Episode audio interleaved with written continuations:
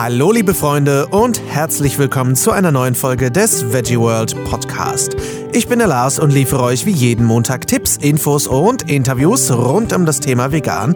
Und heute spreche ich mit Küchenheldin Stina Spiegelberg über Vegan Passion und das im wahrsten Sinne des Wortes. Schön, dass ihr eingeschaltet habt, ihr Lieben. Ich hoffe, ihr hattet einen schönen dritten Advent oder ein ähnliches Äquivalent. Nächste Woche ist ja schon Weihnachten. Ich hoffe, ihr seid nicht im Weihnachtsstress. Lasst euch bloß keinen Stress machen mit Geschenken. Ich bin ja der Meinung, dass die Menschheit sich viel zu viel an Weihnachten schenkt und viel zu wenig äh, ansonsten im Jahr. Und ähm, macht euch da keinen Stress, verfallt nicht in den Konsumwahn und äh, seht es ganz entspannt. Das ist meine Meinung. Nächste Woche an Weihnachten gibt es aber natürlich ein Geschenk an euch, nämlich eine weitere Folge des Veggie World Podcast. Ja, an Weihnachten gibt es auch eine Folge. Das finde ich sehr schön. Wir hatten überlegt, ob wir da eine Pause machen, aber nein, es wird weitergehen, denn ich habe nicht nur eine erstaunliche Gästin im Interview, sondern es gibt auch ein kleines Weihnachtsspecial. Voll schön. Also, die heutige Folge ist ähm, etwas länger geworden, denn äh, der Podcast geht fast eine Stunde. Es war einfach so schön, denn ich spreche mit Stina Spiegelberg, Autorin des Blogs Vegan Passion, Autorin von sage und schreibe fünf Koch- und Backbüchern, Fernsehköchin und, und, und. Eine Frau, die viel zu bieten hat und es war eine sehr motivierende Stunde mit ihr, denn wir haben nicht nur über das Handwerk geredet, über ihren Hintergrund und haben nicht nur philosophiert, äh, es gibt neben einer Riesenportion Motivation auch handfeste Backtipps. Und äh, vorneweg schon mal äh, vielen Dank, liebe Stina. Die äh, rote Beete-Motivation, die äh, du und auch die Carmen Herzigwi übrigens, die noch in einer anderen Folge kommt, äh, mir so mitgegeben haben, ähm, die haben dafür gesorgt, dass wir doch zu Hause dann nochmal uns dran getraut haben und einen hervorragenden rote Beete-Salat gegessen haben. Das Rezept dafür ist übrigens in den Show Notes. Also diese Woche wird prall gefüllt mit Show Notes werden. Das sage ich schon mal vorweg. Jetzt lehnt euch also erstmal zurück und genießt fast eine volle Stunde mit dem wunderbaren Interview der wunderbaren Stina Spiegelberg. Ich sitze hier mit Stina Spiegelberg. Ich sage ihren Namen richtig, aber ich musste vorher nachfragen. Und äh, Stina ist Köchin auf ganz hohem Niveau äh, und du machst eine ganze Menge Dinge. Stina, vielleicht möchtest du dich kurz vorstellen, denen, die dich noch nicht kennen, was du eigentlich so machst. Dinge, die du noch nicht kennst. Hallo Lars, ich freue mich sehr, dass wir hier auf der Veggie World zusammensitzen. Ähm, ja, was ich alles mache. Ich meine, es hat angefangen damals äh, 2010 äh, mit Bloggen, wo ich eingestiegen bin und habe jetzt einen der größten veganen deutschen Blogs. Ähm, das hat mich einfach sehr begeistert, ähm, mit Bildern und ähm, leicht nachzumachenden Rezepten die Leute zu animieren, um selbst auszuprobieren und eben undogmatisch auch vorzugehen und die Vielseitigkeit der veganen Küche zu zeigen und auch wie bunt die Küche sein kann und wie viel Spaß sie machen kann und einfach durch Gerüche und äh, verschiedenste Zutaten zu animieren und ähm, da Ansätze zu geben, um eine schöne kreative Küche zu entwickeln. Und äh, daraufhin haben mich dann Verlage angeschrieben und so bin ich inzwischen Buchautorin von fünf Kochbüchern und Backbüchern. Ein, zwei, fünf Kochbücher. Ja, das ging irgendwie schnell. Ich weiß nicht, die, die Jahre gehen so schnell rum und äh, man hat so viele Themen, die einen begeistern und die richtig kompakt ähm, als schönes Format einem breiten Publikum auch schmackhaft zu machen. Da macht es irgendwie Sinn, das gleich im Buchformat abzuliefern. Ähm, und es ist für einen selbst auch immer schön, so ein geschlossenes Werk im Schrank zu haben. Ähm, mein Weihnachtsbackbuch zum Beispiel habe ich damals eigentlich nur geschrieben aus einem Sammelsurium von Rezepten, wo ich dachte, okay, du hast jetzt einen ganzen Schuhkarton von Rezepten zu Hause und die könnten mal geordnet werden. Und da kam mir das gerade recht, dass mich ein Verlag angeschrieben hat. Also so kam dann das, das klingt Projekt. wie ein absolutes Luxusproblem. So, ist es auch. Ich muss aufräumen. Gut, dass ein Verlag angerufen hat. Ja, es ist, manchmal sind es die Zufälle. Irgendwie, wer zuerst kommt, mal zuerst. Das macht dann aber auch echt Spaß. Und man fühlt sich manchmal so ein bisschen vom Universum geleitet, wo man überall hingeführt geführt wird und mit wem man so zu tun hat. Absolut. Ja, und äh, so kam das auch über die Jahre, dass ich immer mehr schöne Projekte dazu bekommen habe. Ich bin inzwischen regelmäßige Fernsehköchin beim SWR-Fernsehen, was unglaublich Spaß macht, weil das ein Live-Format ist. Oh, okay. Ja, also was schief geht, geht schief, aber das ist auch authentisch, das ist echt, weil wer es zu Hause nachmacht, bei dem geht vielleicht auch mal was schief oder mhm. der Mixer explodiert oder was ist so Kleinigkeiten, Kleinigkeiten. die dann irgendwie zum Renovieren auffordern. Ähm, was habe ich noch so gemacht über die Jahre? Ja, ähm, ich bin sehr viel mit Kochkursen Kursen und Backkursen unterwegs, ja jetzt hier auch auf der Messe. Ich mhm. arbeite viel mit äh, Firmen zusammen, die mir am Herzen liegen, wo ich sehe, da ist ein äh, Projekt dahinter, die wollen was bewegen. Vor allem Biozutaten sind mir sehr wichtig, also dass man auch auf die Umwelt achtet. Ich finde, jeder hat so seinen eigenen Zugangspunkt zur veganen Küche oder Ökologie. Der eine sagt, ich mache mal irgendwie den Wasserhahn ein bisschen früher aus oder schon beim Zähneputzen oder mhm.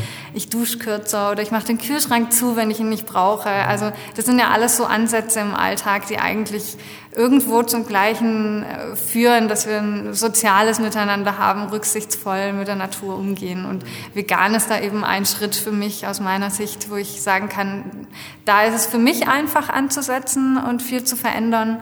Und ich finde viele Punkte auch im Alltag, wo ich immer wieder sage, das fällt mir jetzt auf, das versuche ich an mir zu ändern, das versuche ich mitzunehmen und als Ansatzpunkt neu aufzugreifen. Und manchmal klappt es, manchmal braucht es auch ein halbes Jahr, aber ich habe immer wieder neue Anregungen, die ich versuche in den Alltag zu integrieren. Das klingt spannend. Wo, wo kommst du denn so her? Also zum einen, wo, wo kommst du her? Und zum anderen, äh, wo kommst du so beruflich her? Wenn du gesagt hast, du, ähm, du hast das mit dem Bloggen angefangen, war das schon immer so dein Gedanke, ich werde Köchin oder wie, wie hat sich das entwickelt?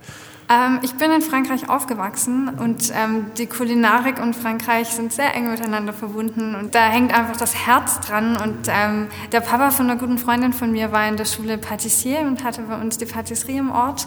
Und ähm, als ich sechs, sieben war, saß ich bei dem schon immer auf der Arbeitsfläche und ich habe mich dann immer mit ihr zum Spielen verabredet und saß dann bei ihrem Papa in der Patisserie oh und habe dann irgendwie erklärt, Eine was gute kind Kindheit. Ja, aber sie war manchmal ganz schön äh, sauer, weil sie, glaube ich, dachte, ich komme zum Spiel. und ich saß und ich weiß nicht, es war ähm, schon immer so als kleines Kind, dass ich in die Küche verschwunden bin äh, von den verschiedenen Restaurants und in Frankreich kann man halt sehr gut essen. Und als Kind geht es auch sehr gut, wenn du irgendwo in die Restaurantküche verschwindest. Irgendwann kommt dann das Alter, wo es den Eltern peinlich wird. Aber jetzt heute ist es glücklicherweise aufgrund des Berufes wieder so, dass ich einfach in jede Küche verschwinden kann und mich gleich mit den Köchen verstehe und austausche.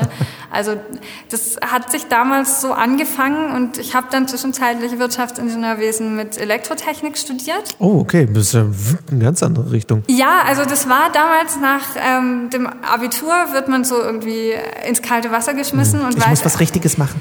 Ja, man weiß auch nicht, was man wirklich, also es werden einem ja nur geistige Themen so wirklich vorgeschlagen mhm. und nahegelegt. Und was mit meinen Händen zu machen, kam mir damals nicht direkt in den Sinn, weil man so in eine Richtung eigentlich geführt wird. Mhm. Sehr kognitiv irgendwie, ne? So das eine und das andere ist sehr Bauchgefühl. Ja, schon, schon, ja. Und äh, Wirtschaftsingenieurwesen ist sehr ein breit gefächertes Studium. Also ich hatte viel mit Sprachen und auch mit Auslandskunde und ähm, mit ja, Länderkunde, was einfach sehr spannend war, aber dann eben auch ähm, neben den sozialen Aspekten viel ähm, mit Sprachen, mit Wirtschaft und dann halt der technische Aspekt wo ich für mich viel so Problemlösung rauskristallisiert habe. Also wenn okay. ich ein Matheproblem habe, dann bleibe ich auch dran, bis es gelöst ist. Mhm. Und es gibt auch vielleicht nicht immer nur eine Lösung. Also ich finde, da kann man sehr viel adaptieren, auch fürs Leben. Auch wenn jetzt viele Mathe als was Abstrahiertes empfinden, äh, finde ich, das ist schon auch viel, was einem weiterbringen kann. Und auch der wirtschaftliche Aspekt. Ich meine, als Selbstständiger muss man auch. Ähm Voll. Vor allem finde ich den Hintergrund gerade sehr spannend, weil ich hatte so gedacht, ah, das ist ja vielleicht, das klingt so wie, ich musste mein Leben umkrempeln, aber das klingt ja eher wie etwas, was das sehr unterstützt, dein, dein jetziges Sein, dass du überhaupt nicht denkst, okay, ich muss jetzt was ganz anderes machen, sondern das klingt wie Fähigkeiten, die hervorragend sind, um dich jetzt zu unterfüttern. Irgendwie. Ja, absolut. Also ich bereue da auch überhaupt nicht. Das hat mich sehr aufgebaut. Ich habe drei Jahre in der IT gearbeitet und habe dann auch meine Homepage selbst programmiert. Und ähm, der Blog und das erste Buch habe ich eben noch neben der Arbeit gemacht. Und irgendwann kam dann 2013 der Bruch, dass ich gesagt habe, ich schaffe nicht, das nächste Buch nochmal neben der Arbeit zu schreiben. Ähm, ich habe viele Wochenenden und meinen ganzen Urlaub genutzt. Das war damals das äh, große erste Backbuch, Vegan Passion Lieblingsrezepte zum Backen, was ich geschrieben habe. Ähm, und dann habe ich an einem Wochenende drei Torten gebacken und ich habe das ja auch selbst fotografiert. Und das hat einfach sehr viel Zeit in Anspruch genommen. Und ich dachte dann irgendwann, wenn ich die Wahl habe, mich zu entscheiden, dann nehme ich lieber was, wo mein Herz drin steckt, wo ich vielleicht ein bisschen mehr an Arbeitszeit investiere, aber damit so jede Sekunde mein Herzblut reinstecken kann. Voll. Das klingt vor allem, ähm, finde ich es irre, dass du, dass du diese Möglichkeit bekommen hast. Ich meine, hat dich einfach so durch das Bloggen dieser Verlag angeschrieben und wie viele Leute haben das gesehen, bevor der Verlag kam? Ähm, es gab damals einfach nichts in der Richtung. Also ich hatte, als ich vegan wurde 2008, mir ein paar Bücher bestellt. Die waren noch aus dem Ausland und die waren auf Ökopapier gedruckt und ohne Bilder. Und das war so ein Mittenpunkt, wo ich gesagt habe, ich muss mit Bloggen anfangen. Und ich war damals, ich konnte keine Fotografie. Also alles, man sieht auch noch die alten Bilder. Inzwischen sind es über 600 Rezepte auf meinem Blog, weil ich die auch nicht rausnehme, selbst wenn ich Veröffentlichungen habe. Das ist mir ganz wichtig, ja. dass jeder einen Zugang hat zu veganen Rezepten. Aber man sieht bei den alten Rezepten noch, dass das wirklich schlechte Bilder sind. Ich meine, ich hatte eine Kon Kompaktkamera, ich habe es teilweise im Winter ohne Zusatzlicht aufgenommen und inzwischen bin ich einfach schon fast zur Fotografin, zumindest was Food angeht, avanciert, weil ich einfach sehr schöne Equipment habe habe, auch was ich nutzen kann, äh, eine tolle Kamera. Und so hat sich das einfach entwickelt mit der Zeit, ja. Und das war eigentlich mein Anspruch, dass ich den Leuten Zugang gebe, wo sie sagen, unabhängig davon, ob das jetzt vegan ist oder nicht, die sehen das Bild und wollen es nachkochen.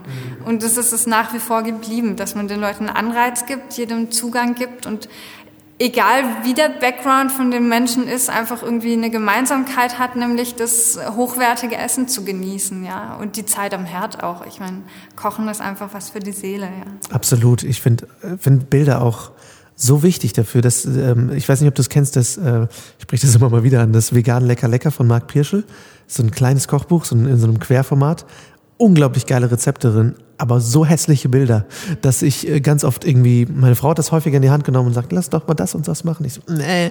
Und die Rezepte sind alle super.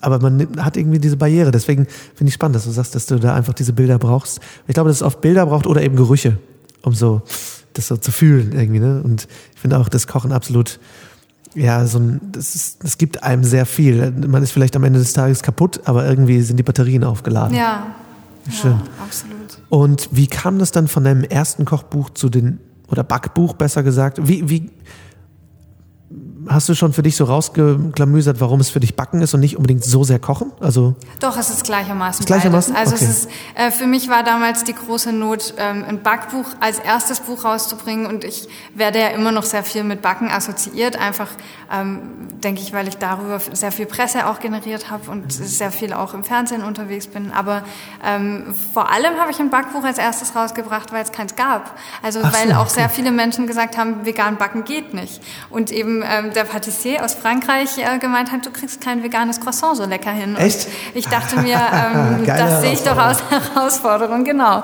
Ähm, und dann habe ich mich hingestellt und habe nach drei Versuchen das perfekte vegane Croissant etabliert gehabt und Ach, ausprobiert großartig. gehabt. Und ähm, das war aber ein bisschen eine Schande, weil ich habe 16 Stück gemacht und die haben wir zu zweit an einem Wochenende verputzt. Weißt du, wie schlecht der ist, wenn du acht Croissants gegessen hast?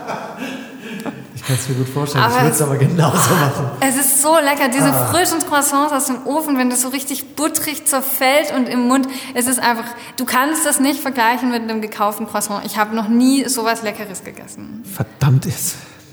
Also ich rufe an nächstes Mal, wenn ich welche mache, dann kommst du vorbei. Es ist echt schlimm, die, euch Köche zu interviewen, weil eben die ganze Zeit herzhaft und jetzt habe ich so Bock auf Croissants. Aber genau das meine ich, weil ich habe, seit ich vegan bin, noch kein wirklich gutes Croissant gegessen. So, aber ich habe auch nur gekaufte, wenn überhaupt. Mal gehabt. Wobei, äh, ich sag mal so, was Croissant-artiges haben wir schon mal gemacht, aber nicht wirklich mal so Buttercroissant, ja. ne, wie man es so kennt. Ja. Oh, geil. Okay, aber du hast schon diese Leidenschaft gleichermaßen auch fürs Kochen. Das finde ich ja spannend. Ja. Weil du hast ja mehr Backbücher als Kochbücher, wenn ich das richtig sehe, oder? Es sind fünf Bücher und drei sind Backen ja. und zwei sind Kochen, genau, mhm. ja. ja. Kam irgendwann so die, der Umschwenk oder hast du gesagt, Backen, Kochen, Backen, Kochen, Backen, Kochen? Ich überlege gerade, ich glaube, das zweite oder dritte Buch war es Kochbuch und dann hat okay. sich's abgewechselt. Also es war mehr der Gedanke. Ich wollte halt den Markt dafür öffnen, weil es gab nichts. Also und alle haben immer wieder gesagt, das funktioniert nicht. Du kriegst keinen veganen Biskuit hin, du kriegst keine vegane Schwarzwälder hin. Und ich habe gedacht, Leute, das ist gar nicht so schwer. Probiert's halt mal aus. Und dann habe ich gedacht, gut, dann muss ich halt ein Buch dafür machen, damit die Leute sehen. Und das ist ja wirklich ein Standortwerk geworden. Ja, da sind ja Rezepte drin. Erstmal erkläre ich alle Grundteige alle mhm. Füllungen, alle Zutaten auch und wie die reagieren sozusagen. Also Backen ist schon im Vergleich zum Kochen, wo man ja viel auch während des Kochvorgangs noch korrigieren kann, ja. ist Backen ja schon was, äh, was so ein bisschen chemisch-physikalisch funktioniert. Und der Teig muss halt stimmen, bevor er in den Ofen kommt, weil du kannst dann nichts mehr korrigieren. Und man kann halt vorher auch oft nicht abschmecken. Ne? Das ist was, was ja. für mich so Backen so ein bisschen so ein Mysterium macht immer weil ich nicht sagen kann, okay, ich probiere mal kurz zwischen. Meine Frau kann eher noch so irgendwie Rohteige probieren, ich bin da nicht so der Typ für. Aber ähm, ja, cool. Ich finde vor allem so Sachen wie Schwarzwälder Kirsch oder so sahnige Sachen. Viele sagen irgendwie, oh, den Marmorkuchen habe ich noch nie so fluffig oder so äh, hingekriegt. Aber genau das alles geht eben. Das ist super. Was ich mich echt gefragt habe, als ich auch gelesen habe, wie viele Rezepte du schon gemacht hast, wie kommst du auf so viele Rezepte? Wie, ich meine, klaust du einfach bei deinen drei Kollegen aus dem Plant-Based Institute oder wie, wie, wie kommst du auf? Experimentierst du so viel rum? Gerade wenn du so viel rumreist und so viele Termine hast, hast du noch Zeit zum Ausprobieren? Ja, eigentlich ist es tatsächlich so, je mehr ich unterwegs bin, umso mehr platze ich aus allen Nähten Echt? an Ideen und ich kann das gar nicht. Also ab Tag eins, wo ich nicht bei mir in der Küche stehen kann, vermisse ich was. Also es ist wirklich, wow. wenn ich nicht selber kochen kann, dann fehlt mir was. Ähm, und ich dachte auch am Anfang, als ich damit angefangen habe, das wird irgendwann problematisch. Wo kriegt Martha Stewart ihre 500.000. Idee her? Ja. Aber es ist mehr so, dass ähm, du immer wieder was Neues entdeckst und das Geschmack ja nicht nur unsere fünf Geschmackston äh, sind, sondern Geschmack besteht aus so viel mehr und du hast so viele verschiedene Assoziationen und das hat auch wirklich damit zu tun. Ich meine, du kannst einen Schokokuchen haben, du kannst den als Brownie machen, du kannst ihn mit gesunden Zutaten machen, du kannst Maronen hinzufügen, du kannst Linsen nehmen, du kannst, also es gibt so viele Adaptionen und ich meine, wenn du dir vorstellst, wenn du aus der Mathematik kommst und da eine Hochzahl hinzufügst, mit äh, wie viel Mal du sozusagen eine Zutat in verschiedensten Kombinationen machen kannst, dann bist du schnell bei unendlich. Also mhm. es ist einfach es gibt so viele tolle Ideen und ich habe das Gefühl, um jedes Jahr, was ich in der Kochszene reifer werde, umso mehr multipliziert sich dieser Faktor an Ideen, weil du so viel mehr Dimensionen kennenlernst und um ehrlich zu sein, vieles fällt mir einfach im Schlaf ein. Also ich habe einen Blog neben Bett und ich wache manchmal auf und dann schüttel ich meinen Freund und sage, oh, wusstest du, also Maron mit Bier. halt die Klappe und schlaf weiter. Und ich ähm, äh, schreibe dann irgendwie was auf und äh, dann geht's weiter und am nächsten Tag denke ich mir, das war so eine geile Idee. Aber du musst es echt aufschreiben, weil wenn du ja, aufwachst klar. am nächsten Tag, du weißt es nicht mehr. Und so, also mir fallen so viele Ideen ein. Und inzwischen habe ich auch wirklich also diese Verbindung, neuronale Verbindung eigentlich, von Geschmacksnerven zum Gehirn, das ist was, ein Lernprozess. Und je besser die etabliert ist, umso eher kannst du in dem Moment, wo du an Geschmack denkst, das fast schon schmecken. Also insofern, wenn ich Rezepte entstehen lasse, entstehen die zu 90 Prozent im Kopf und das fein abgestimmte dann, ob da fünf Gramm mehr oder weniger von reinkommt, das passiert nachher in der Küche. Mhm. Aber zu 90 Prozent kann ich schon, wenn ich auch mit Kunden zusammenarbeite und irgendwie für ein Produkt ein Rezept entwickle, kann ich das zu 90 Prozent im Kopf auf ein Blatt Papier schreiben. Ich glaube, das ist aber auch viel die Erfahrung. Ne? Ich meine, viele fragen, oh, ich kann nicht kochen, ich könnte das nie, aber es ist ja wirklich einfach die Übung man fängt vielleicht einfach an, aber dann, ich meine, ihr seid auf einem Level, wo, wo du schon so viel ausprobiert hast, wo ja alleine der Drang, was Neues zu machen, zu so vielen neuen Ideen führt. Ich meine, sowas wie, du hast eben auf der Bühne einen Brownie gemacht mit Bohnen, habe ich richtig gesehen, glaube ich, ne? Ja, das waren Trüffelpralinen aus schwarzen Bohnen, ja. genau. Also das sind so Sachen, da kommt ja erstmal kein Schwein drauf, so, aber äh, das ist ja auch was, wo du einfach, wenn du ständig neue Variationen ausprobierst und kombinierst, das sind ja in Wirklichkeit wirklich unendlich und da muss ich immer so sehr lachen, wenn ich höre, dass Leute sagen, was willst du als Veganer noch essen? So, und das fächert einfach so auf. In ich frage dann nur, wie viel Zeit hast du? Ja, wie, wie, viel Zeit hast du zum Essen? Ähm, zum Vorbereiten, zum Essen, ja, zum Spaß haben. Also ich glaube, diese, dieser Zugang zur Kulinarik fehlt einfach vielen. Weil wenn ich mit Köchen spreche, ob die vegan sind oder nicht, wenn die gut sind, dann haben die Bock auf Gemüse, weil die wissen, wie viel Ideenreichtum dahinter steckt. So, ja. Aber diese Praline ist eigentlich entstanden als Idee aus einer Not heraus, weil ähm, ich mit Michael Greger gesprochen habe und äh, von ihm natürlich die Idee kam, man sollte so oft wie möglich, also quasi drei Portionen am Tag von Hülsenfrüchten ja. in seinen Alltag integrieren. Und ich dachte mir so, oh Gott, ja gut, Mittagessen kriege ich hin und dann, und ich bin so eine Schokofanatikerin. Ah, okay. Mhm, und dann habe ich gedacht, auf welche Art und Weise kriege ich jetzt gesund die Bohnen in meinen Alltag? Und daraufhin habe ich hier mit dem weiße Bohnenmehl ein Brownie entwickelt und hier mit den schwarzen Bohnen die Trüffelpralinen, weil ich dachte, so komme ich ein bisschen drum rum und äh, überliste die Gesundheit, genau. Großartig, ja. Von Dr. Greg habe ich lustigerweise seit einem Monat oder so diese Dr. Gregors Daily Dozen App auf meinem Handy. Die ist doch genial. Also Dr. Gregors tägliches Dutzend heißt die, ne? wo man echt einfach eine Checkliste hat, was ich von was am meisten, am besten täglich zu mir nehme. Und das hat meine Ernährung zusätzlich zu den Interviews mit Nico Rittenau so umgekrempelt, weil man einfach denkt, oh ja, stimmt, ich habe heute noch gar keine Leinsamen gegessen. So, oder, und ich finde, es funktioniert so unglaublich gut, weil das nicht wie eine Diät ist, die dir Dinge verbietet, sondern ich schaue immer drauf, wenn ich Hunger habe und gucke, hm. was habe ich noch nicht gegessen. Ja, genau. Und dann esse ich das. Weil es ist echt so, ich darf so viel. Also es ist immer das Aber so, bist du uh, schon irgendwie über, ich bin nie über 70 Prozent gekommen, weil ich finde, es, es ist an der Masse auch mhm. so viel. Ich finde, es geht, weil er ja auch schönerweise in der App steht auch drin, sehr genau drin, wie viel bedeutet denn eine Portion. Ähm, zum einen, äh, das liegt an meiner, daraus resultiert auch meine Figur, esse ich halt gerne viel. so, deswegen komme ich da ganz gerne mal drauf. Aber zum anderen ähm, finde ich, wenn man sein Frühstück irgendwie ausgewogen hat, dann hast du deine, äh, irgendwie ein Erdnussmus mache ich mir da immer dran und dann hast du dann Nüsse und die Leinsamen und dann Obst noch dazu. Und wir machen halt zu Hause sehr viel Foodsharing, also wir, wir essen fast nur noch gerettetes äh, Obst und Gemüse. Dann hast du halt Sachen dabei, die du sonst nicht hättest. Und dann ist so ein, bin ich beim Frühstück schnell schon bei 30 bis 50 Prozent des Tages. Und ähm, das, wo es bei mir hapert, ist dann irgendwie Exercise.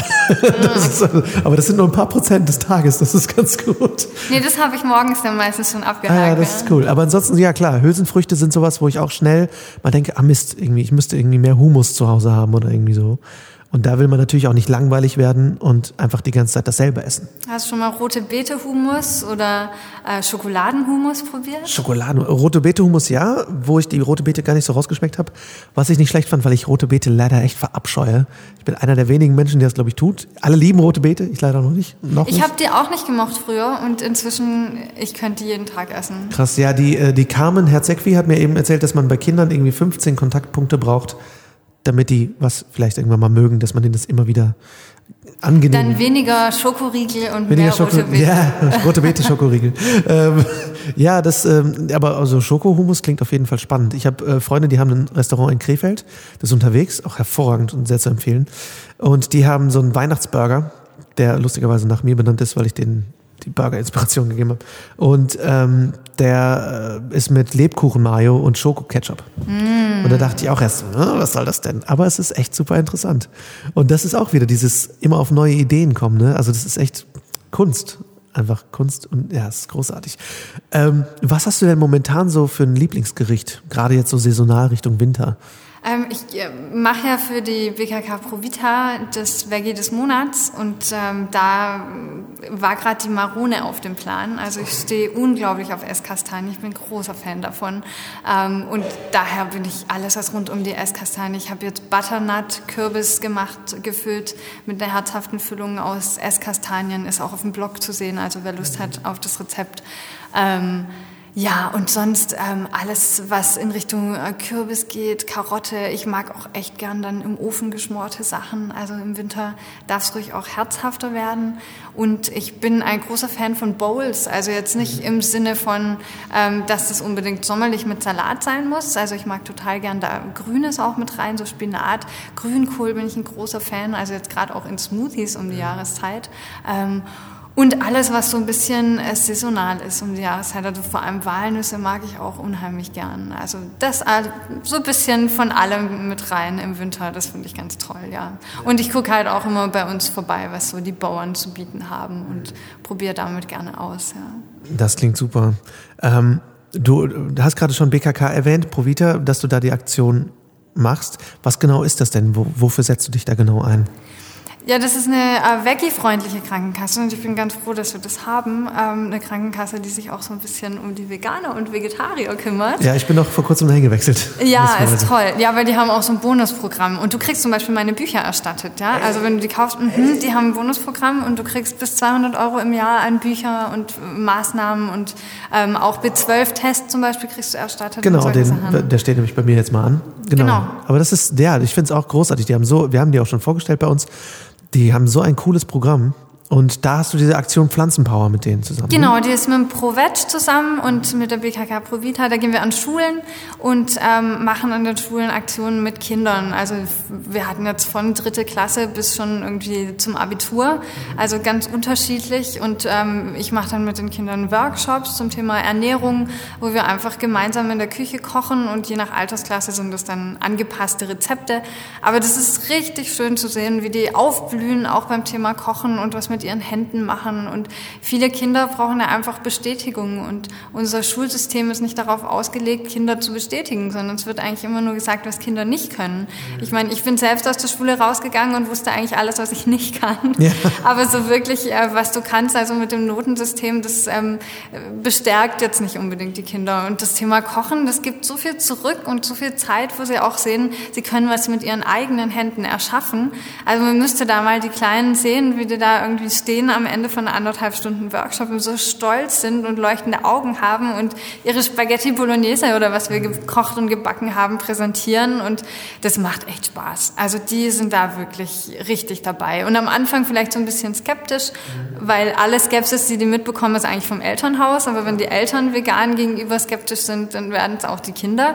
Und wenn die es dann probiert haben, also ich habe echt immer, das sind so Workshops mit 15, 16 Leuten und zwei, drei Kinder sind immer mit dabei, die am Anfang sagen, oh, ich will nichts von der Bolognese probieren, nur so ein bisschen an den Rand oder so. Und also spätestens nach zwei Minuten stehen die wieder hinten an und meinen, nee, sie hätten gern richtig viel davon. Also es ist einfach diese Skepsis, die da an Vorurteilen zu Hause aufgebaut wird, ja. Absolut. Ich habe das letztens auch, äh, meine Frau das erlebt, dass sie mit vier Kindern gequatscht hat, die total offen waren dafür, super viel informiert waren. Und zwei Tage später hatte sie die Mutter bei uns auf der äh, Türmatte stehen und meinte, bitte reden Sie nie wieder mit meinen Kindern. So, weil das einfach so tief bei den Eltern drin ist, dass die Kinder teilweise schon da so ein bisschen mit, mit drin sind. Ne? Wie nimmst du das wahr? Sind die Schulen und die Eltern damit cool, was ihr da macht, oder sind die dann auch eher skeptisch? Also wir laden ja ein, die Schulen. Insofern okay, ist das mit den Schulen natürlich eine schöne Kooperation und die sind meistens auch vom Kollegium her sehr aufgeschlossen dafür. Ähm, die Eltern äh, sind, glaube ich, also die Kinder sind einfach voll begeistert. Ich glaube, wenn die dann voller Begeisterung nach Hause kommen, jetzt nicht unbedingt, dass das was Schlechtes ist für die Kinder, äh, für die Eltern. Und ich glaube auch, also was ich an Rückmeldungen bekommen habe in meinen Workshops und äh, auf Messen, dass äh, mir viele Eltern entgegenkommen und sagen, mein Kind war bei ihnen in einer Aktion oder die waren bei mir in irgendwelchen Workshops, weil ich ja auch viel Kurse gebe ähm, und die Eltern dann von ihren Kindern wachgerüttelt wurden. Und ich finde, das ist eine sehr schöne Art, auch zu kommunizieren und so ein bisschen die Generationen zu verbinden, dass man Gedankengänge, die die Kinder durchmachen oder mitbekommen, auch in der Familie weitergeben kann. Voll. Ich finde auch, das Kochen sehr, sehr verbindet, gerade Generationen. Ich meine, wie viele Kinder lernen von ihren Eltern kochen und wie viele eben heutzutage nicht mehr. Und wenn dann die Kinder ankommen, vielleicht zu Hause und sagen, hey, lass uns mal diese Bolognese ja, vielleicht neu kochen. Das fehlt so viel zu mhm. Hause. Also dieses Kochen ist wirklich was. Gerade Schönes. dieses Sinnliches, ne? Was, was, du sagst, mit den Händen zu arbeiten und was zu erschaffen.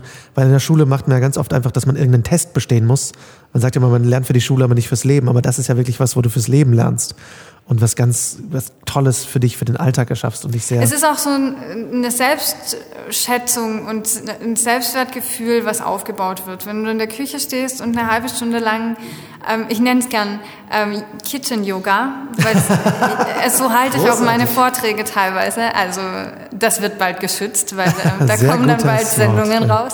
Ja, nein, es ist einfach, wenn du in der Küche stehst eine halbe Stunde und ausprobierst und du schenkst dir zum einen in so einem schnelllebigen Alltag 30 Minuten, wo du einfach mal für dich bist. Und dann experimentierst du mit den Sinnen. Das ist oftmals die einzige Zeit, wo du wirklich was Sinnliches machst, wo du intensiv riechst oder schmeckst oder einfach überhaupt mal, ich finde, ich nehme dann immer ganz gerne auch, wenn ich auf der Bühne stehe, ich meine, es macht ja keinen Unterschied, wo du bist, aber dieses bewusst vor dem Herz stehen, ist ja auch was. Wir nehmen unsere Momente gar nicht mehr bewusst wahr. Die Zeit verfliegt so schnell. Und ich finde gerade so diese 30 Minuten, wo man sowieso kocht, kann man ganz toll genießen und eben den Moment genießen. Und auszuprobieren ist für mich äh, ein großer, großer Luxus, den wir hier in der westlichen Welt haben, dass wir wirklich mit Lebensmitteln experimentieren können, dass wir alles im Supermarkt bekommen. Allein schon in den Supermarkt zu gehen, ist was, das haben so viele andere Menschen nicht. Und wir müssen uns deshalb nicht schlecht fühlen unbedingt, aber wir, das einfach mal zu beherzigen in dem Moment und wahrzunehmen und zu sagen, boah, das ist der Wahnsinn, ich kann in den Supermarkt gehen, ich kann alles kaufen, was ich mir wünsche, das ist was ganz Tolles. Und Absolut. wie kann man da noch unglücklich sein an einem Tag? Ja. ja. Ich finde auch, äh, das habe ich jetzt immer mehr, dass ich, selbst wenn ich kaputt bin und irgendwie von der Arbeit nach Hause komme und meine Frau sagt, hm, hättest du noch Bock zu kochen, sage ich immer mehr ja, weil es eben keine Bürde ist, sondern so, ah ja, eigentlich so, und dann, selbst wenn man gerade denkt, ah, was soll ich denn machen? Ja, wir haben noch Paprika und Zwiebeln da. So, ja, cool, dann könnte ich eigentlich davon, und dann Eben. kommen die Ideen und dann ist man danach dann doch wieder energetisiert so und man ist froh, dass man was Schönes auf dem Tisch hat und eben nicht irgendwie man, man, vor allem man kann aus Resten so viele Sachen machen und wir sind Gewürze sind das Schlüsselwort. absolut Es und man ist denkt so dann immer wahr. so also wir sind, sitzen regelmäßig am Tisch und denken boah das, dass wir das gerade aus, aus Resten gemacht haben das haben andere Leute nicht zu Festtags also ich will damit überhaupt nicht angeben aber es ist einfach so einfach tolle Sachen zu kreieren aus so wenigen Mitteln Aber das ist nochmal das Schöne, dass du das sagst, weil du wirst zur Kreativität immer gezwungen. Also es ist ja so ein bisschen so, ein, so eine Comfort Zone. Ähm, ich habe eine Studie gelesen, wo herausgefunden wurde, dass die Leute im Schnitt zehn Gerichte im Jahr ausprobieren. Also die machen immer und immer und die Tiefkühlpizza und der Burger sind schon dabei. Oh. Also die machen zehn Gerichte im Jahr. Das ist jetzt nicht unbedingt divers. Und ähm, da mal auszubrechen und auszuprobieren, man hat so viel zu gewinnen und auch für sich zu gewinnen, weil je besser man seinen Körper kennenlernt und seine Sinne kennenlernt, umso mehr lebt man. Also es gehört ja auch alles irgendwie zum Leben dazu. Und je mehr ich daran verweigere, auch dich nochmal zum Sport zu motivieren, ja, je Oh, mehr du deinen absolut. Körper Absolut. benutzt, umso mehr lebst du. Und so ist es beim Gaumen auch. Also je mehr du schmeckst, umso mehr finde ich be alive, ja. Absolut. Ja, ich, das merke ich beim Sport ja auf jeden Fall. Ich gehe so oft aufs, aufs Fahrrad, wie ich kann. Und habe jetzt auch mit Yoga angefangen. So viele Leute fangen mit Oh. Yoga an, das ist echt super. Ähm, der Muffel steckt natürlich trotzdem drin, definitiv. Mein großes Problem ist, ich finde Sport oft zu langweilig. Also es ist gar nicht die Anstrengung, sondern dass ich mich währenddessen schnell langweile und dann so, ah, ich muss was Ja, aber da ist doch Yoga eigentlich. Yoga ist super dafür. Ja. Yoga ist optimal. Also ich wünschte gerade, es wäre mehr, aber bei uns ist sehr wenig Angebot. Aber ähm, ja, finde ich, ich finde es auch, das ist unglaublich alles energetisiert. Ähm, hast du, weil ich habe da letztens ein schönes Video mit dir und dem Nico gesehen zum Thema Backen nochmal, weil da so viele Leute gerade mit Ei irgendwie so ein, Brett vom Kopf haben. Was, wie kann ich eigentlich Kuchen backen ohne Ei? Ähm, hast du ein paar, ich weiß, dass, dass es gewisse Mittel für gewisse Zwecke gibt. Man kann nicht, man hat nicht den einen Eiersatz, aber hast du ein paar Tipps, wie man Ei einfach in Kuchen ersetzen kann? Ja, ich äh, versuche das immer ganz gerne nach Teigarten aufzuschlüsseln. Also kannst Idee. grundsätzlich sagen, von den, ich gehe gern von den Eigenschaften her. Ja, ich habe vorhin gemeint, Backen ist ein bisschen Chemie, ein bisschen Physik. Also wenn du hergehst und sagst, ähm, ein Ei bindet, ein, ein Ei treibt, dann hast du vielleicht noch die Farbe, die Feuchtigkeit. Ähm, ja, das sind so die Eigenschaften. Dann macht es vielleicht noch mürbe, wenn du einen Mürbteig hast. Aber das sind im Grunde die fünf Eigenschaften, die so ein Ei hat. Und meistens wird ja in einem Rührkuchen irgendwie die Bindung gebraucht. Also wenn du was Kleines hast, wie Muffins oder so, brauchst du gar keine zusätzliche Bindung, weil wir haben schon ähm, in einem glutenhaltigen Mehl wie Weizen oder Dinkel Gluten drin und das Gluten reicht völlig zum Abbinden. Da sollte man nur dazu sagen, dass man den Teig nicht zu lange rührt. Weil, Ach, echt? Ja, das ist oft der erste Fehler, der passiert, wenn die Leute vom konventionellen Backen Mhm. zu vegan umsteigen, dass die halt einfach von diesem Ei-Aufschlagen herkommen. Und wenn du den Teig zu lange rührst, dann ähm, tritt das Gluten aus dem Mehl aus und in dem Moment wird er ganz gedrungen, also Mhm. relativ fest und er verliert seine Backeigenschaften. Also Ach, die. Bindung, die das Gluten erzeugt, was ja auch passiert, wenn du Gluten lange knetest, entsteht ja Seitan. Und Ja. das ist ja nichts anderes wie so eine klebrige, feste Faser. Ja. Und eine Vorstufe davon passiert quasi, wenn du deinen Teig zu lange rührst. Und diese Bindung vom Gluten ist dann höher als der Trieb vom Backtriebmittel. Das heißt, es bleibt einfach so platt und hat nachher so eine gummiartige Substanz. Deshalb nicht lange rühren.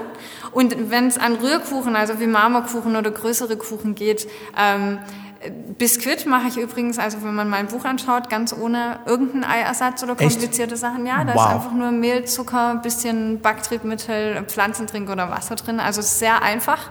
Man muss nur die richtigen ähm, Konsistenzen letzten Endes, das Verhältnis erarbeiten und dann eben die Verarbeitung ist auch der Trick. Also ich rate allen, die ins Backen einsteigen wollen, lest euch die Zubereitung äh, durch, weil ich meine, ja, die, die steht nicht umsonst da und es ist einfach nicht wirklich wie beim Kochen, wo ja die Reihenfolge auch eine Rolle spielt, aber es nicht so wichtig ist, ob ich das jetzt zwei oder drei Minuten später oder früher ähm, reingebe. Äh, beim Backen ist es eben sehr essentiell, ja, auch wie lange ich rühre, wie lange ich verarbeite und manche Teige mögen es warm, andere kalt. Also insofern, aber wenn man hergeht und Teige hat, die eine große Bindung brauchen, dann empfehle ich ganz gerne einfach Tofu pürieren. Normalen Naturtofu? Es klingt erstmal ein bisschen artfremd, mhm. wer auch ein Problem damit hat, äh, Tofu so zu verarbeiten, weil der kommt ja so ein bisschen herber aus der Verpackung. Ja. Dem würde ich empfehlen, das einfach mit Orangensaft durchzupürieren. Okay. In dem Moment hast du gleich was Süßes, was schon an Dessert erinnert und es fällt einem viel leichter. Außerdem hat man gleich die schöne gelbe Farbe vom Orangensaft mhm. und man hat noch das Pektin von der Orange, was zusätzlich auch bindet, was ja auch in ganz vielen Marmeladen enthalten ist. Mhm. Also insofern hat es so eine dreifache Wirkung. Ähm, das ist eigentlich so ein Universal, wenn man es als Bindung braucht. Ach spannend, weil man denkt immer so Seidentofu, aber Seidentofu ist teuer. Es ja. braucht es gar nicht. Also Seidentofu braucht kein Mensch. Okay. Ähm, es ist ein tolles Produkt, aber ja. man kann es halt auch super schnell zu Hause selber machen, Aha. indem man das einfach ähm, einmal durchmixt im Mixer mit ein bisschen Wasser. Ja. Fantastisch. Und so einen Naturblock-Tofu habe ich ja deutlich öfter zu Hause als Seidentofu. Ja, eben. Also es ist, geht super einfach und macht einfach Spaß, das cool. weiter zu verwenden. Ach, spannend. Sehr cool. Cooler Tipp. Ähm und das heißt, du hast auch keine Rührmaschine zu Hause oder hast du zur Not eine? Doch, ich arbeite nämlich sehr gern auch mit Aquafaba, also mhm. dem Bohnenwasser, wenn ich irgendwie Kichererbsen abschütte oder so. Ähm, und das aufzuschlagen dauert einfach von Hand relativ lange, deshalb mhm. arbeite ich doch auch ganz gerne mit okay. der Küchenmaschine. Und ich habe ja doch auch immer wieder ähm, sehr große Mengen zu verarbeiten und dafür ist einfach immer wieder hilfreich, wenn man eine Küchenmaschine hat als kleines Helferlein. Ja, schön. Und da sind wir dann, also das sind ja alles Sachen, wo ich jetzt so denke, boah, ich muss so viel ausprobieren.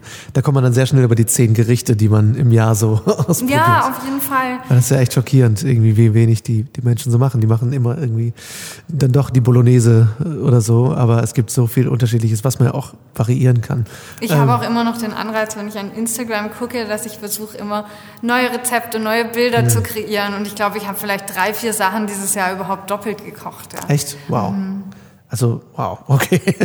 Ich mache viel zu viel einseitig. Ähm, Gibt's, äh, der, was, wie ist denn so dein, wie sieht dein Weihnachten aus dieses Jahr? Was kommt bei dir so auf den Tisch? Das entscheidet meine Familie. Also ich mache im Vorhinein immer so eine Liste mit drei Menüs und oh, sie okay. dürfen dann auswählen, was sie gerne hätten. Ich habe als Vorbereitung jetzt schon einen Kurs gehabt. Ich mache immer im Herbst und Frühjahr einen Kurs, der heißt Vegan für Angeber. Kommt sehr gut an. Großartig. Und ähm, da waren wir jetzt auch im Herbst schon in Vorbereitung auf Weihnachten. Und da gab es äh, zum Eingang, um dich jetzt noch hungriger zu machen, ähm, gab es Mandelricotta, gefüllte und gratinierte Feigen. Mhm. Dann hatten wir ähm, eine schöne Suppe aus ähm, Kohlrabi und dazu, also die war halt noch geräuchert und ja. dazu gab es dann eine Popcorn-Einlage. Also da Popcorn war ja, da okay. war Ahornsirup und geräucherter Popcorn mit drauf. Okay. Ja. Und dann hatten wir als Hauptgang ähm, ein Risotto, das ist auch auf dem Blog, ein mhm. Waldpilz-Risotto. Dazu hatten wir rote Beete, wie so rote Beete braten, mhm. ähm, auf Basis von Tofu, also so richtig schön herzhaft und ja. braten Tomatensoße dazu. Genau, also das darf auch ruhig immer herzhaft sein. Schön. Und zum Dessert hatten wir ein Schokoküchlein, so ein Lavaküchlein, weißt du, wenn du das in der Mitte aufmachst und es fließt dann so raus. Das habe ich nämlich vor kurzem für Rapunzel, da mache ich eine Backschule. Ja. Ähm, und ich glaube 15 Steps habe ich dann beschrieben, wie man diesen Lavakuchen macht. Ja. Und dann habe ich gedacht, das müssen wir auch gleich noch in der Backschule, äh, in der im Kochkurs machen, ja. genau. Und äh, dazu gab es noch ein Erdnuss-Karamelleis. Ja, Ach, also es war, ja, es war auch echt göttlich. Dieses Erdnuss-Karamelleis, es hat keiner geglaubt. Es war auf Basis von Bananen mhm. und Erdnüssen, ja. also eigentlich nur Banane, Erdnussmus und Dattelsirup. Mhm. Und du mixt das im Mixer, dann nimmst du noch ein paar geröstete und ähm, gesalzene Erdnüsse und mhm. gibst sie drauf, hebst sie so unter. Ja. Das war quasi wie Hägen das hinterher, ja. weißt du, so richtig äh, unsauber vermischt und es hat ausgesehen total lecker. Ich finde auch, ich finde es so unglaublich, dass einfach gefrorene Bananen das perfekte Eis mhm. abgeben. Das wollen uns auch die Leute nie glauben. Wir haben das auch mal ähm, in unserem Imbisswagen, damals haben wir eine Zeit lang Bananenmilchshakes verkauft und dann war irgendwann die Milch leer und wir haben halt einfach Bananeneis verkauft und die Leute wollten immer wissen, was ist da drin? Bananen, ja und was noch? Bananen.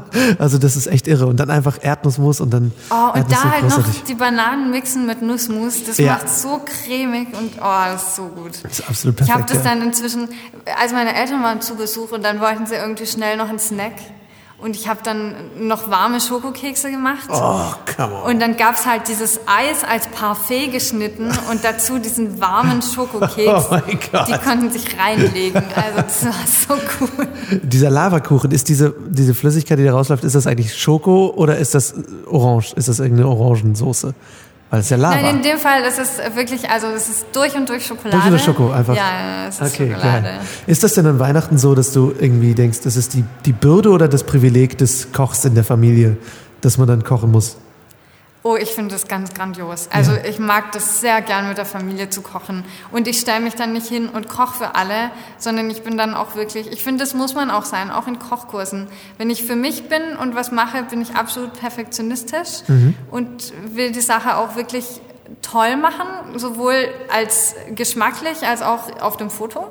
Aber wenn ich mit anderen koche, also gerade im Kochkurs, du kannst nicht bei zwölf Leuten gleichzeitig sein und jeder schneidet ein bisschen anders und jeder macht was ein bisschen anders und schmeckt ein bisschen anders ab. Ja. Ich musste noch nie irgendwie was wegschmeißen, dass es nicht geschmeckt hat. Das war noch nie der Fall. Aber es schmeckt in jedem Kurs anders. Und so ist es auch mit der Familie. Ich glaube, man darf dann nicht hinstehen und sagen, wir machen jetzt hier das perfekte Gericht, sondern Ja. man muss auch das Soziale daraus sehen. Und ich nehme das auch mit rüber zum Veganer sein. Ich glaube, wenn wir die ganze Bewegung vorantreiben möchten, dann sollten wir auch die Leute mit dem Herzen begrüßen und nicht nur mit einer perfektionistischen Sache. Und Mhm. wenn jemand bei was Kleinem anfängt und ich sage, ich probiere jetzt mal eine Mandelmilch aus, aber nicht gleich vegan ist, Ja. dann finde ich, ist das für denjenigen ein riesengroßer Schritt. Und so finde ich es halt auch beim Kochen. Also durch mich hat meine ganze Familie sehr viel Spaß, noch mehr eigentlich am Kochen gewonnen.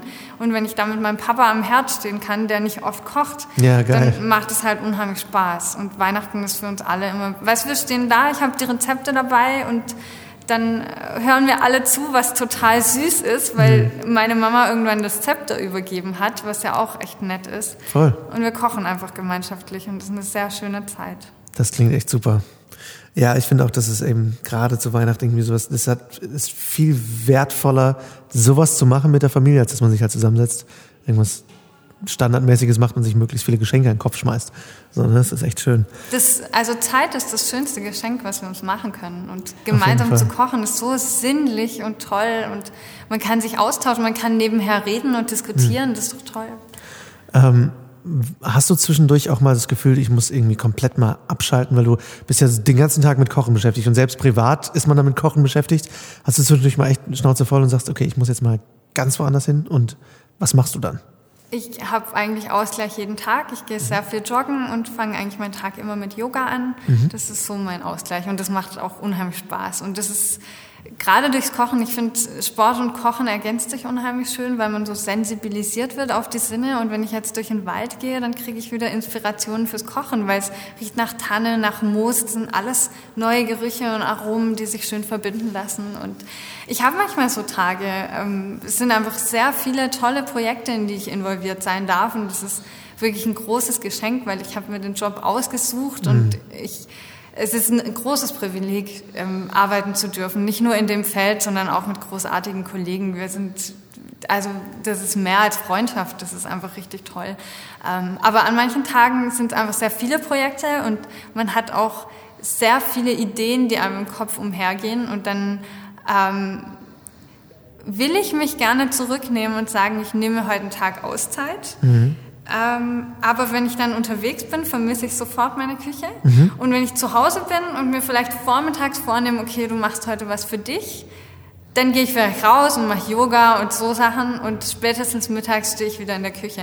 Weil wenn ich Freizeit habe, ist das Erste, was ich machen möchte, kochen und fotografieren. Also das ist einfach mein Lebenswerk und das, was mich erfüllt und wenn ich mich mit Menschen austauschen kann zu Themen, die die Welt bewegen und hoffentlich zu einem besseren Ort machen, morgen oder übermorgen, dann ist es genau der Ort, wo ich sein möchte. Hm, Das klingt super. Das heißt, fotografieren ist auch so ein bisschen deine zweite Leidenschaft. Ja, weil äh, es steckt so viel Arbeit in einem Gericht und so viel Sinnlichkeit und auch so viel momentane Erfahrung. Das ist so vergänglich, ne? Auch. Genau, so ein und bisschen ist- unsterblich damit. Es ist eine schöne Erinnerung daran. Also es ist einfach und es macht so Spaß. Also ich bin beim Fotografieren ja immer noch nicht angekommen, aber wenn man sieht, wie ich mich entwickelt habe über die letzten Jahre, ist für mich auch immer so Motivation, dass ich Leuten, die mit Bloggen anfangen oder Spaß haben, überhaupt an Ästhetik oder an ist es hat ja auch wieder mit Sinnen zu tun, dass ich irgendwie einen, einen Sinn für Ästhetik habe, für Raumgestaltung oder ähnliches. Und da Menschen zu sagen, guck mal, wo ich angefangen habe, das ging überhaupt nicht eigentlich. und ich habe damals schon Zuspruch bekommen und das entwickelt sich halt einfach weiter. Also da eine Entwicklung festzustellen macht Spaß und mhm. fotografieren ist einfach, ja, es ist schön, einen Moment festzuhalten und auszuprobieren und dann andere auch noch damit glücklich zu machen. Also mhm. wenn Leute herkommen und sagen, sie setzen sich an einem regnerischen Tag mit meinem Kochbuch hin und blättern das durch, dann denke ich mir, das hat sich alles voll gelohnt und das ist genau, weshalb ich meine Arbeit mache, um andere glücklicher zu machen. Schön. Was, was sind so deine Pläne fürs nächste Jahr? Hast du da konkrete Pläne? Also das Plant-Based Institute ist, äh, glaube ich, für uns alle vier, für meine Kollegen und mich, ähm, sehr zeitintensiv und auch was, was uns im Herzen sehr viel begleitet. Ähm, die Ausbildung für 2018 ist ja schon wieder ausgebucht. ja, das ist unglaublich. Ja, das ist echt schön. Also wir sind da auch alle sehr glücklich drüber und das wird auch wieder eine sehr spannende und tolle Reise mhm. und ähm, wir sind auch ständig daran interessiert, unser Programm noch weiter zu verfeinern, auch wenn das jetzt schon grandios lief dieses Jahr, werden wir auch im nächsten Jahr immer wieder Aspekte aus den vorhergegangenen Abschlusswochen mit einbringen mhm. und das Feedback, was wir bekommen.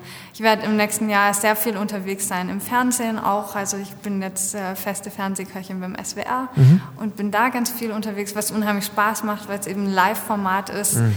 Und ähm, ja, das kommt mir einfach entgegen und das sind so nette Kollegen, das macht echt Spaß. Schön. Und ich werde weiterhin natürlich bloggen, also ganz mhm. viel auf Facebook, Instagram und meinem Blog Vegan Passion, wo ich einfach Spaß dran habe, ähm, Menschen unabhängig davon, ob sie sich jetzt ein Kochbuch leisten können oder nicht, mhm. ähm, Rezepte, Inspirationen und Ideen zu geben, um motiviert auch in ihren Alltag einzusteigen und auch ein Stück weit Selbstliebe durch Ernährung zu erfahren, weil ich glaube, vielen fehlt einfach so der Anreiz zu sagen, ich tue jetzt was für mich. Wir haben so viel Liebe für die Menschen um uns rum, aber ich glaube, wenn wir bei uns selbst anfangen und mit uns selbst erstmal in uns geschlossen zufrieden sind, dann würden sich viele Probleme in Luft auflösen. Und ich hoffe, mit der Ernährung da auch viel dazu beitragen zu können. Ja. Sehr schön gesagt.